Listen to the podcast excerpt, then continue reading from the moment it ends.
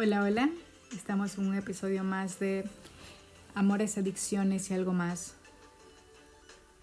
Y bueno, hemos hablado de corazones rotos, de amores imposibles. Hoy les traigo un bonito cuento que dice así. Busca el amor en quien sepa reconocer tu valor. Érase una vez un joven que acudió a un sabio en busca de ayuda. Vengo maestro porque me siento tan poca cosa que no tengo fuerzas para hacer nada. Me dicen que no sirvo, que no hago nada bien, que soy torpe y bastante tonto. ¿Cómo puedo mejorar? ¿Qué puedo hacer para que me valoren más? El maestro, sin embargo, le dijo, Cuánto lo siento, muchacho. No puedo ayudarte. Debo resolver primero mis propios problemas. Quizás después. Y haciendo una pausa agregó, si quisieras ayudarme tú, a mí, yo podría resolver este tema con más rapidez. Y después tal vez te pueda ayudar. Eh, encantado, maestro, titubeó el joven, pero sintió que otra vez era desvalorizado y sus necesidades postergadas. Bien, asintió el maestro. Se quitó el anillo que llevaba en el dedo pequeño de la mano izquierda, dándoselo al muchacho, y agregó, Toma el caballo que está allí afuera y cabalga hasta el mercado. Debo vender este anillo porque tengo que pagar una deuda. Es necesario que obtengas por él la mayor suma posible, pero no aceptes menos de una moneda de oro. Vete ya y regresa con esa moneda lo más rápido que puedas. El joven tomó el anillo y partió. Apenas llegó, empezó a ofrecer el anillo a los mercaderes. Estos lo miraban con algún interés, hasta que el joven decía lo que pretendía por el anillo. Cuando el joven mencionaba la moneda de oro, algunos reían, otros le daban la vuelta a la cara. Y solo un viejito fue tan amable como para tomarse la molestia de explicarle que una moneda de oro era muy valiosa para entregarla a cambio de un anillo. En afán de ayudar a alguien, le ofreció una moneda de plata y un cacharro de cobre. Pero el joven tenía instrucciones de no aceptar menos de una moneda de oro y rechazó la oferta. Después de ofrecer su joya a toda persona que se cruzaba en el mercado, más de cien personas, y abatido por su fracaso, montó su caballo y regresó. Cuánto hubiera deseado el joven tener él mismo esa moneda de oro. Podría entonces habérsela entregado al maestro para liberarlo de su preocupación y recibir entonces su consejo y ayuda. Entró en la habitación. Maestro, dijo, lo siento, no es posible conseguir lo que me pediste. Quizás pudiera conseguir dos o tres monedas de plata, pero no creo que yo pueda engañar a nadie respecto del verdadero valor del anillo. Qué importante lo que dijiste, joven amigo, contestó el maestro. Debemos saber primero el verdadero valor del anillo. Vuelve a montar y vete al joyero. ¿Quién mejor que él para saberlo? Dile que quisieras vender el anillo y pregúntale cuánto te da por él pero no importa lo que te ofrezca, no se lo vendas. Vuelve aquí con mi anillo. El joven volvió a cabalgar. El joyero examinó el anillo a la luz del candil. Lo miró con su lupa, lo pesó y luego le dijo, Dile al maestro, muchacho, que si lo quiere vender ya, no puedo darle más que 58 monedas de oro por su anillo. ¿Cincuenta y ocho monedas de oro? exclamó el joven. Sí, replicó el joyero.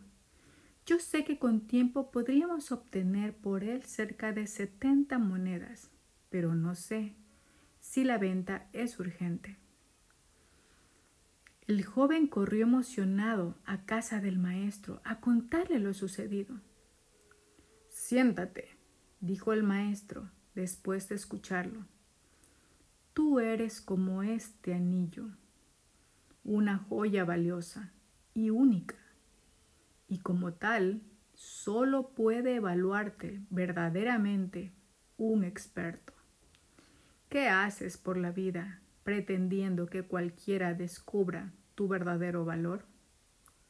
Y diciendo esto volvió a ponerse el anillo en el dedo pequeño de su mano izquierda. Es lógico sentir pena cuando una pareja nos abandona, pero lo único que ocurrió es que no fue capaz de ver tu verdadero valor. Es la otra persona quien no te merecía y no tú a ella. Estamos seguros de que aparecerá esa persona que, como el joyero, verá en ti lo que otros no fueron capaces Encuentra quien sea capaz de ver la joya que eres tú. Esa persona te hará feliz. Esta historia me llenó de mucha alegría porque realmente es cierto, a veces no podemos ver, no podemos ver a las personas el valor real o no pueden ver nuestro propio valor. A veces crecemos pensando que no valemos mucho, que somos insignificantes. A veces la adversidad de la vida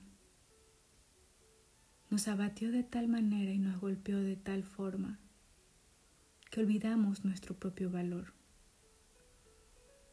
y nosotros mismos nos devaluamos. A veces pasan cosas, pasan cosas que no tienes explicación, pasan cosas tan fuertes en tu vida que quieres morir,